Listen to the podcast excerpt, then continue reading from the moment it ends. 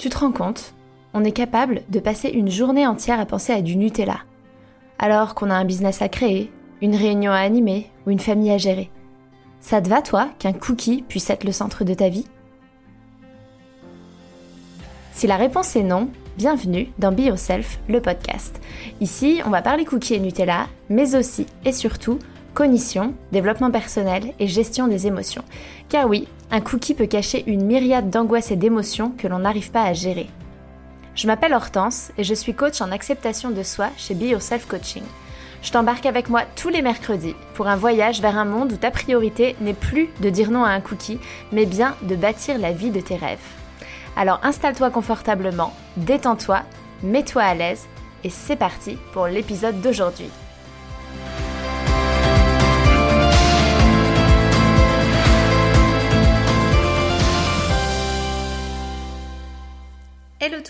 J'espère que vous allez bien. Bienvenue dans l'épisode 56 du podcast que j'ai intitulé Le deuil du corps de rêve.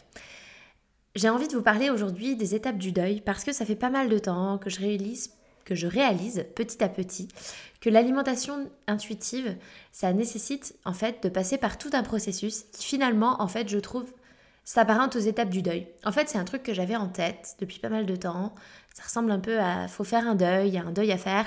Et euh, je me suis renseignée sur les étapes du deuil, sur euh, euh, tout ce qu'on traverse, et je me suis dit, mais en fait, il y a vraiment, vraiment des similitudes. Et du coup, j'ai envie de.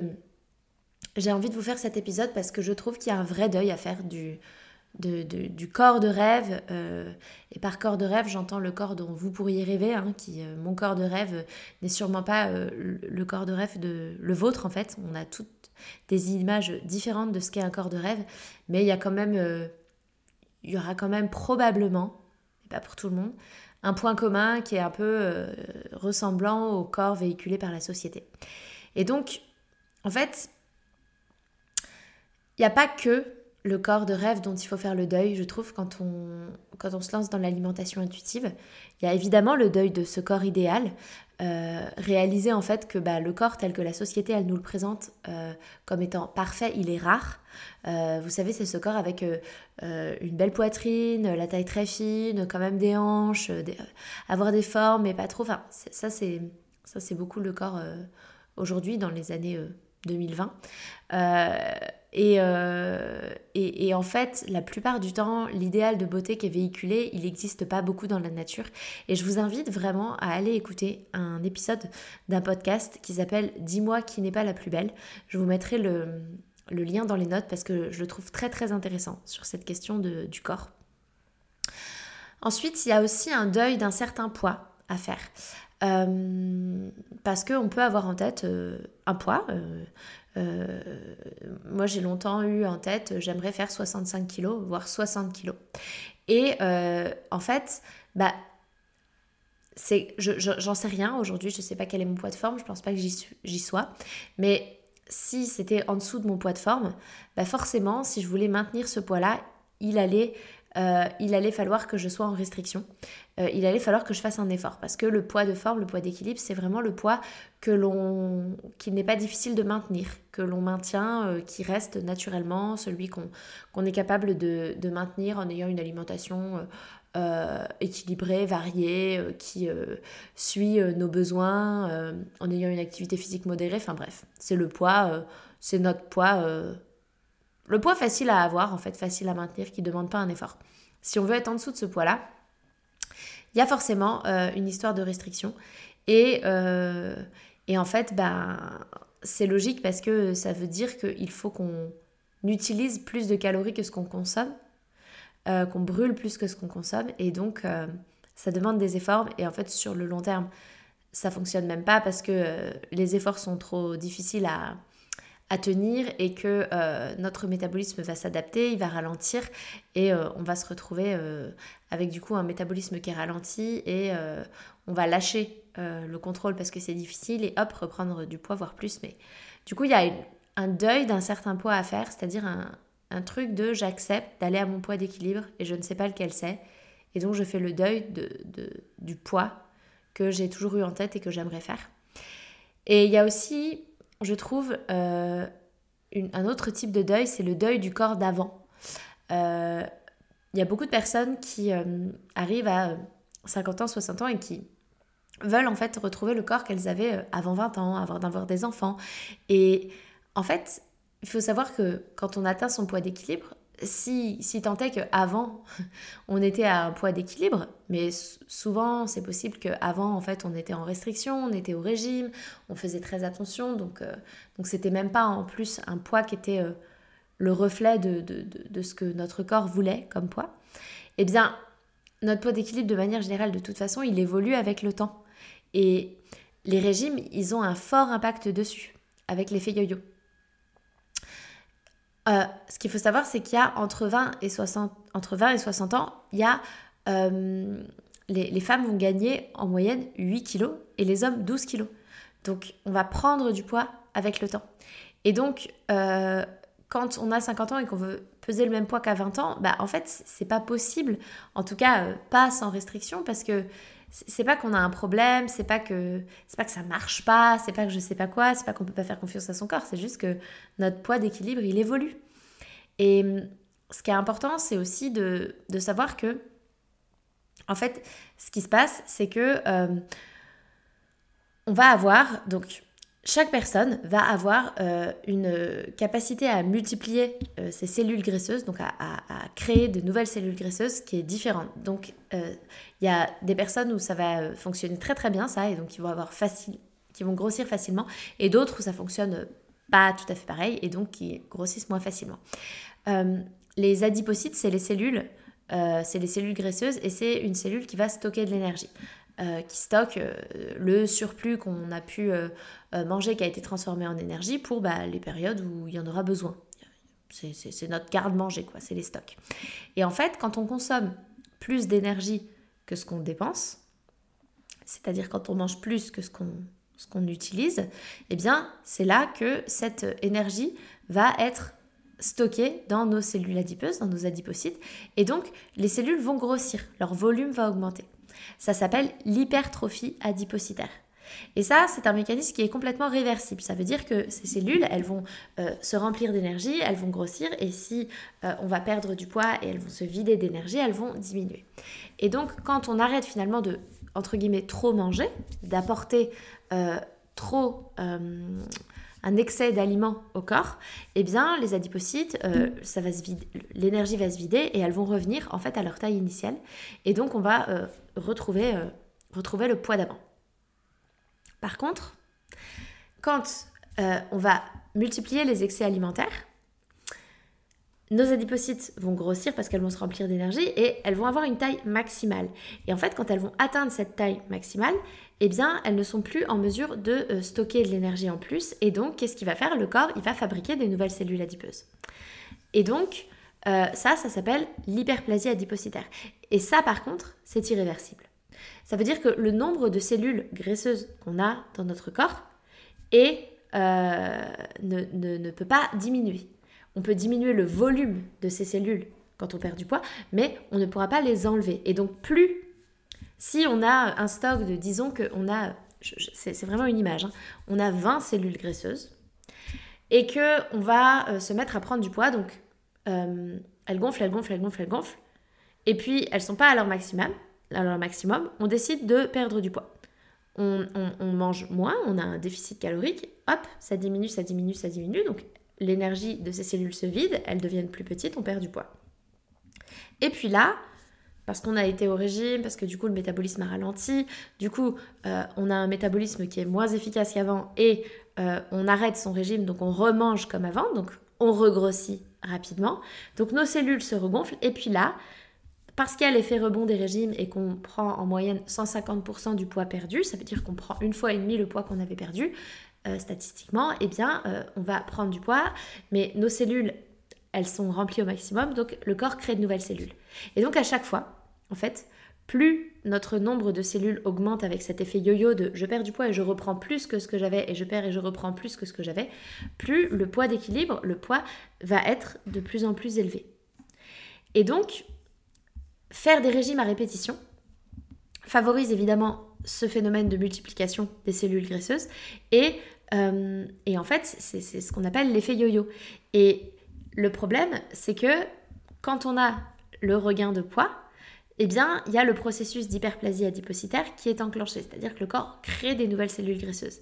Et comme ce processus est irréversible, eh bien, euh, finalement, notre poids d'équilibre, avec le temps, va augmenter.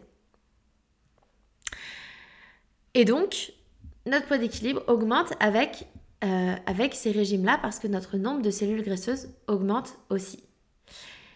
Et, donc finalement, c'est aussi pour ça que quand on a une histoire particulière avec, euh, avec les régimes, eh bien finalement, il y a un deuil à faire du poids d'avant parce qu'il y a ce processus-là qui s'est aussi peut-être enclenché.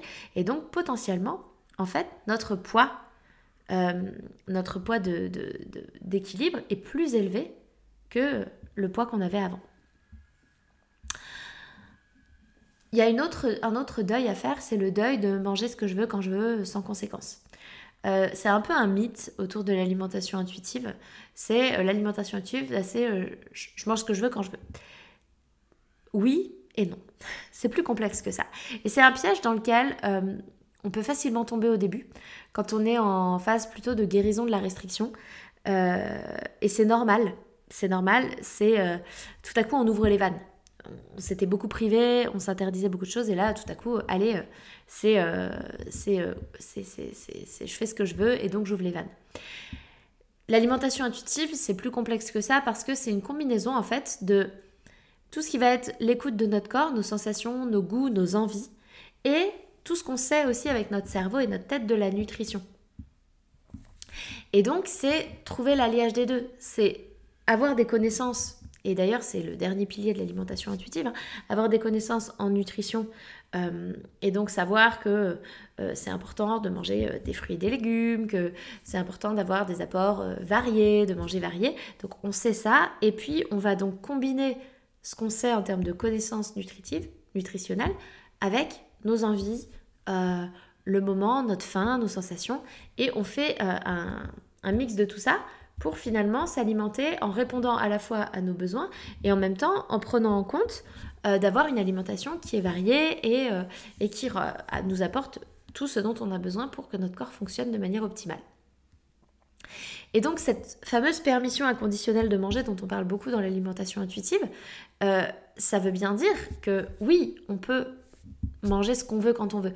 Mais si finalement on a tendance à être euh, une mangeuse qui va euh, euh, ne pas savoir dire non et grignoter très facilement tout ce qui est là, tout ce qui est à portée de vue. Donc il y, a, il y a toujours des gâteaux, des bonbons au travail et qui toute la journée pioche sans être connectée à son corps. Bah oui, bien sûr qu'elle a le droit de le faire et qu'elle peut le faire, mais ça a aussi des conséquences. Et, et, et on peut pas... il faut aussi être réaliste là-dessus. Bien sûr que ça a des conséquences si toute la journée euh, je grappille et je grignote des bonbons euh, sans être vraiment à l'écoute de mes sensations. Et c'est pas un problème en soi, mais c'est juste que l'alimentation intuitive, c'est pas. Euh, c'est travailler sur tout ça, travailler sur cette incapacité, par exemple, à ne pas manger un truc juste parce qu'il est là. Et il y a vraiment des gens où pour qui c'est ça, c'est c'est là, donc je le mange. Et donc, c'est plus complexe que juste je fais ce que je veux quand je veux. Et pour moi, la permission inconditionnelle de manger que l'on se donne euh, dans l'alimentation intuitive, c'est surtout, je trouve, un moyen de lâcher la culpabilité. C'est-à-dire de se dire, de toute façon, je n'ai pas besoin d'avoir une raison pour manger, je fais ce que je veux. Là, j'avais pas faim, j'ai mangé, et alors, c'est pas un problème. J'ai pas besoin de me dire que je suis qu'une merde et que c'est pas bien, j'ai tué personne, je n'ai pas besoin de me taper dessus. Par contre, je peux me demander, ok, comment je me sens? Bah, honnêtement, je me sens un peu lourde et un peu fatiguée parce que finalement, mon corps, il, était déjà en train de digérer, j'avais pas besoin d'en rajouter et, je me sens pas forcément bien. Ou alors, bah, je dors moins bien parce que du coup, euh, du coup j'ai beaucoup mangé et, là, c'est l'heure de dormir et je me rends compte que mon sommeil, il est, il est moins réparateur. Et, et là, on peut se demander, bah, est-ce que la prochaine fois, ça vaudrait pas le coup d'attendre d'avoir faim? Est-ce que ça vaudrait pas le coup d'être plus à l'écoute? Mais ça veut pas dire que c'est mal et ça veut pas dire qu'il faut pas. Et, c'est toute la subtilité et c'est toute la difficulté aussi autour de l'alimentation intuitive que rencontrent beaucoup des personnes que j'accompagne. Et c'est aussi sortir des, euh, des, grandes règles, des, grands absolus de euh, euh, il faut forcément manger quand j'ai faim et m'arrêter de manger quand je suis rassasiée et, surtout pas dépasser et, en créer une nouvelle règle et un nouveau stress. C'est pas grave de manger au-delà de son rassasiement. bien sûr que si c'est systématique, finalement, ça peut générer de l'inconfort on peut se sentir lourde systématiquement après les repas parce qu'on a, entre guillemets, trop mangé par rapport à, ce que notre corps, euh, ce dont notre corps avait besoin. Et on peut se demander, est-ce que je suis OK avec ça? Et j'ai le droit de l'être. Et je trouve que euh, j'ai envie de. Je vous, partage ça aussi. Alors, je dévie un petit peu du sujet. Hein, on n'est plus du tout sur le deuil là, mais je, je dévie un petit peu parce que. Parce que je trouve qu'il y a aussi parfois des discours autour de l'alimentation intuitive qui vont aller dans le sens de euh, on s'en fout, on fait ce qu'on veut, mange ce que tu veux, quand tu veux, on s'en fout. Et, euh, oui, techniquement, bien sûr, il n'y a pas à culpabiliser et, on a le droit, mais je me rends compte d'une chose, c'est qu'il y a une différence entre les personnes qui prônent l'alimentation intuitive et qui avaient plutôt un problème d'être en sous-poids, d'être sous leur poids d'équilibre, être beaucoup dans de la restriction, beaucoup dans du contrôle, beaucoup dans de la compensation. Et qui du coup, l'alimentation intuitive, euh, ça a été vraiment un, grand travail de guérison autour de la restriction euh, et, de la compensation euh, qui impactait le poids à la baisse. Et il y a les personnes qui font de l'alimentation intuitive et qui ont plutôt été toujours avec un poids qui était en hausse, c'est-à-dire qui ont toujours plutôt mangé plus que leurs besoins, eu tendance à, ne pas s'écouter et, à au contraire pas être dans ce, pas être dans ce contrôle ou alors euh, y être un peu mais lâcher beaucoup. Et je suis pas sûre qu'il y ait de la théorie ou des études derrière ça, mais pour moi c'est pas le même rapport en fait. Et je me rends compte que je, je trouve que le discours est du coup assez différent. Euh, et, c'est pas, euh, pas le même problème. D'un côté, il y a l'histoire d'apprendre à s'autoriser, et de l'autre, il y a euh, plutôt apprendre à, plus s'écouter. Et, et je me rends compte petit à petit de ça pour suivre des comptes qui parlent d'alimentation intuitive, pour avoir été moi-même dans, des dans des programmes d'alimentation intuitive, qu'il y a une vraie distinction et que pour avoir suivi des personnes qui en fait, elle était dans, le programme d'une personne qui avait plutôt un problème de, de pas assez manger. Euh, à une époque, bah, elle, euh, ça allait être beaucoup euh, manger beaucoup de beurre de cacahuète, beaucoup de gâteaux, beaucoup pour, pour guérir. Et, et, je trouve que finalement, le piège, et en tout cas c'est là-dedans que j'étais tombée au début, et j'ai mis du temps à comprendre, c'est que moi c'était plutôt un problème de je mange trop de beurre de cacahuète et de gâteaux en fait. Et, et je, je me l'autorise vraiment beaucoup, quoi. Et alors bon, il y a toute la culpabilité derrière et tout, et ça c'est, ça, c'est le même travail, et c'est, hyper intéressant. Mais moi, c'était plutôt de me dire, bah, en fait, euh, c'est bon, je suis pas obligée de manger le gâteau là, en fait. Je, j'ai, pas faim, euh, je suis bien, j'ai bien mangé, je me sens bien dans mon corps, je suis pas obligée. Je peux attendre, je pourrais le manger plus tard. Et du coup, c'est pas la même chose. Et, et donc, je trouve que, je trouve que j'avais envie de faire cette distinction. Je me suis un peu éloignée de, du, du point initial qui était parler du fait du deuil de manger ce que je veux quand je veux sans conséquence. Et, euh, mais c'est voilà, c'est ce mythe que j'avais envie un peu de déconstruire et que j'avais envie, euh, j'avais envie aussi de soulever ce point sur, euh, sur les personnes qui parlent d'alimentation intuitive par rapport à leur histoire, parce que c'est pas le même, pour moi c'est pas le même rapport et c'est pas les mêmes choses à travailler. Et ensuite, le dernier deuil que je voyais pas mal avec l'alimentation intuitive, le fait de lâcher les régimes, de lâcher euh, l'idée d'un certain corps, c'est euh, lâcher l'idée d'une solution miracle en fait, le deuil de la solution miracle, comprendre que finalement le, régime miracle il n'existe pas et qu'il n'y a pas un bouton on-off magique et que hop tout ça est derrière nous et c'est bon, euh, on est guéri, c'est fini, plus jamais au régime et on est, on est super bien dans son corps. En fait non, c'est un chemin, c'est long, c'est lent et c'est parfois je trouve le chemin en fait de toute une vie et, je trouvais ça important de, de rappeler donc. Voilà, pour moi il y a pas mal de deuil à faire quand on, euh, quand on se lance dans l'alimentation intuitive, quand on décide d'arrêter les régimes. Et donc, pour passer euh, plus précisément aux étapes du deuil, j'ai regardé du coup sur internet hein, quelles, étaient les, les, grandes étapes du deuil et euh, j'en ai regroupé certaines. Donc, il y a la première, c'est le choc et le déni. Ensuite, il y a la colère, le marchandage. Ensuite, il y a la tristesse. Ensuite, il y a la résignation. Et enfin, il y a l'acceptation. Le choc et le déni, pour moi, c'est quand tout à coup on réalise le mastodonte qu'est la culture des régimes, ce qu'est la grossophobie internalisée, que finalement on est tous en fait euh, globalement assez grossophobes, euh, tout le mensonge qu'il y a derrière, euh, derrière les régimes, que la réalité des régimes aussi, prendre conscience de l'impact que ça a sur notre métabolisme, l'impact que ça a sur notre santé mentale, tout à coup réaliser que toutes ces compulsions alimentaires et ces craquages, c'est la résultante du régime et c'est pas en fait parce que je suis d'une merde et que je ne sais pas me contrôler et que je suis juste pas foutue de faire un régime. Et tout ça, ça peut créer du choc et ça peut créer du déni. Parce que là, le cerveau, quand il réalise ça, il en prend un coup. Et d'ailleurs, il y a beaucoup de personnes qui n'y croient pas, qui refusent de voir, qui se disent que non, c'est pas possible. Euh, on peut bien sûr contrôler son poids, faut juste faire attention. Euh, et ça marche parce que Germaine, au boulot, elle a perdu 30 kilos, elle les a jamais repris. Bah ouais, mais Germaine, elle est sûrement en restriction en fait, elle a sûrement un contrôle accru. Euh, il y a sûrement des moments où elle craque, elle a sûrement la peur au bide de reprendre du poids. Et peut-être pas non plus, je dis sûrement, hein, peut-être pas, parce que, euh, parce, que, parce que pas tout le monde, on peut pas non plus dire que c'est 100% des cas, mais globalement, si on fait des régimes, c'est ça qui se passe et c'est ça le cas. Enfin, c'est souvent ça le cas. Et, enfin, c'est souvent le cas. Oh là là, enfin, c'est fatigué. Et, euh, et l'autre chose, c'est que, euh, enfin, ce que je veux quand même rajouter, c'est que c'est ok de de, faire comme ça, de faire comme Germaine. Hein. Il y, a, des personnes qui vont vivre toute leur vie ainsi et qui vont être toute leur vie euh, en restriction euh, et, et, qui se sentent bien et tout le monde est libre et ça c'est aussi important je trouve de le souligner. Euh, et il y a aussi je trouve le fait que on refuse de voir qu'on peut nous mentir, qu'on nous a autant menti, qu'on nous a autant induit en erreur, en erreur que finalement les régimes créent plus de mal que de bien, euh, c'est difficile aussi à accepter, c'est difficile, euh, je trouve qu'il y a, aussi, euh, il y a aussi, on est dans le déni parce que on veut pas voir ça. Et ensuite, il y a la colère et le marchandage. une fois que la phase de déni est passée, je trouve que c'est parce qu'en fait, probablement, il y a une phase où on réalise qu'en fait, c'est vrai.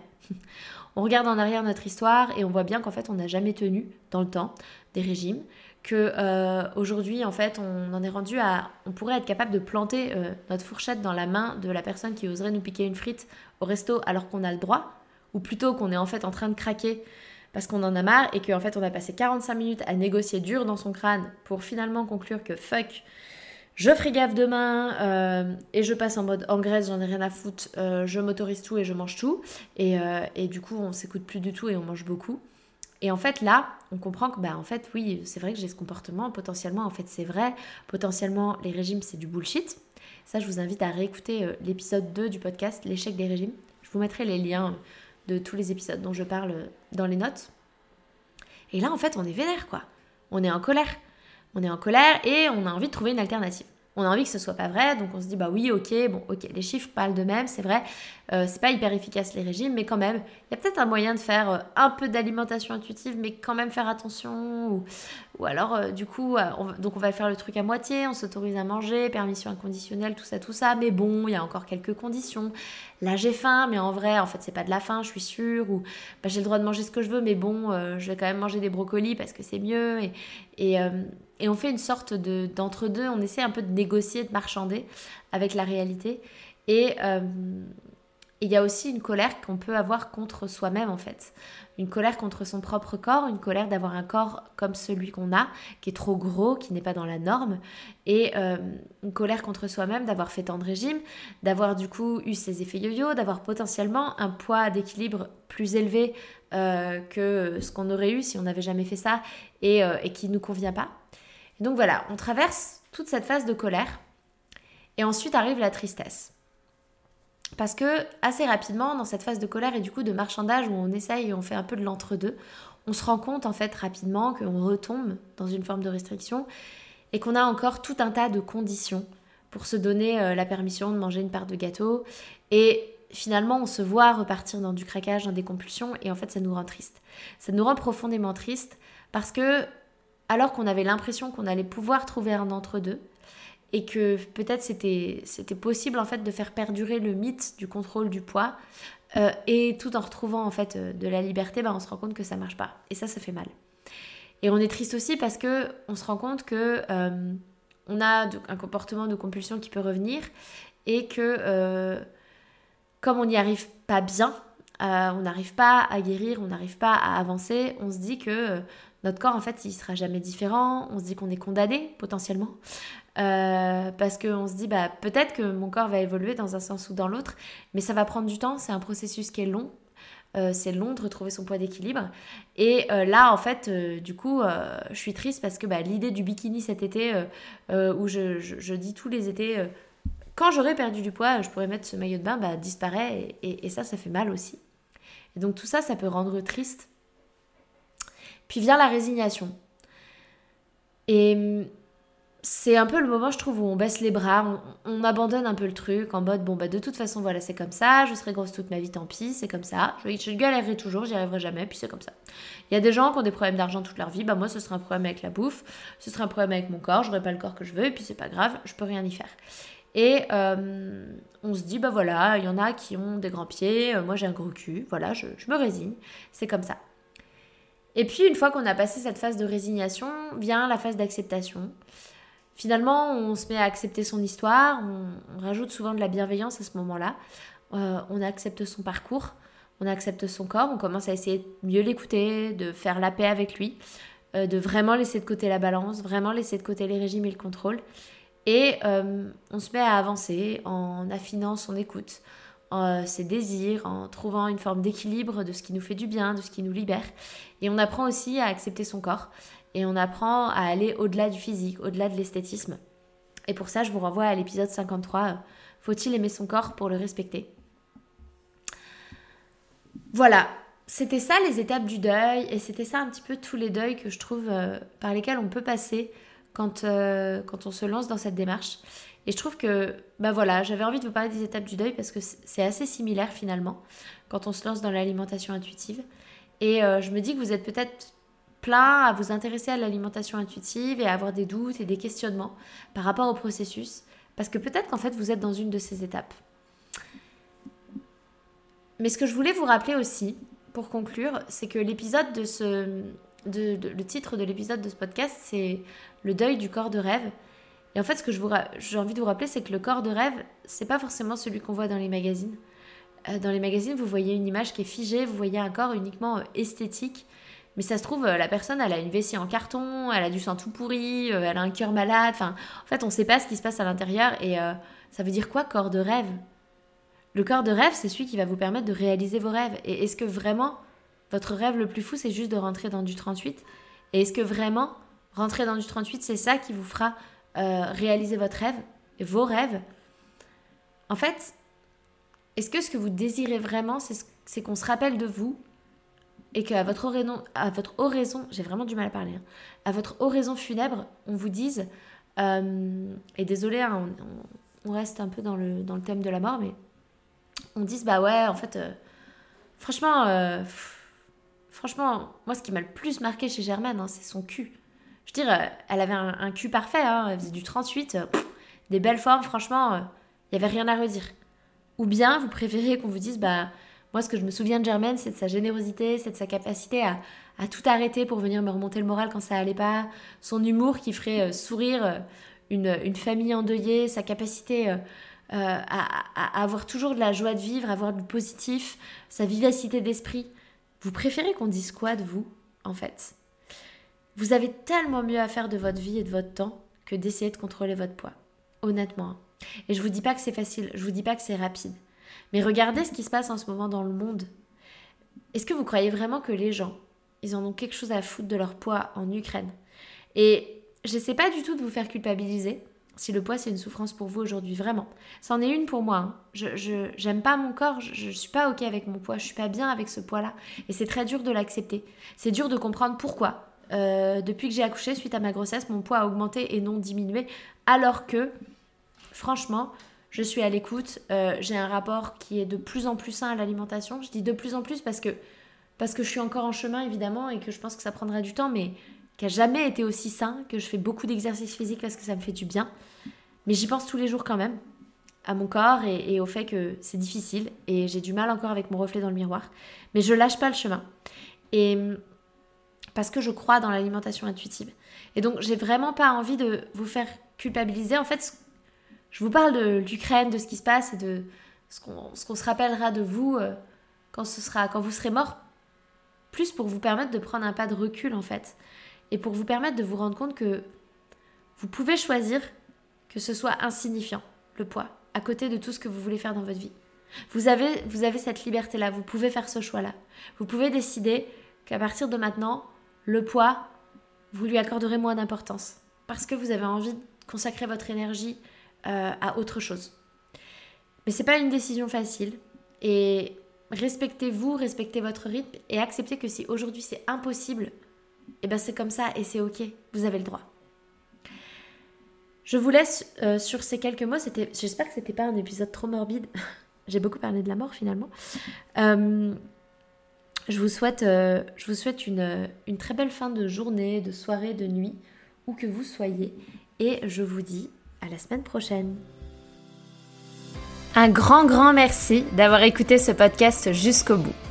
S'il vous a plu, je vous invite à laisser une note et ou un commentaire sur la plateforme d'écoute que vous utilisez. Ça permet au podcast de se faire connaître et ça me fait beaucoup trop plaisir de lire vos commentaires et de voir vos notes. Merci du fond du cœur par avance pour votre soutien, car c'est vous qui contribuez ainsi à la pérennité de ce podcast. Je vous souhaite une merveilleuse fin de journée et je vous dis à la semaine prochaine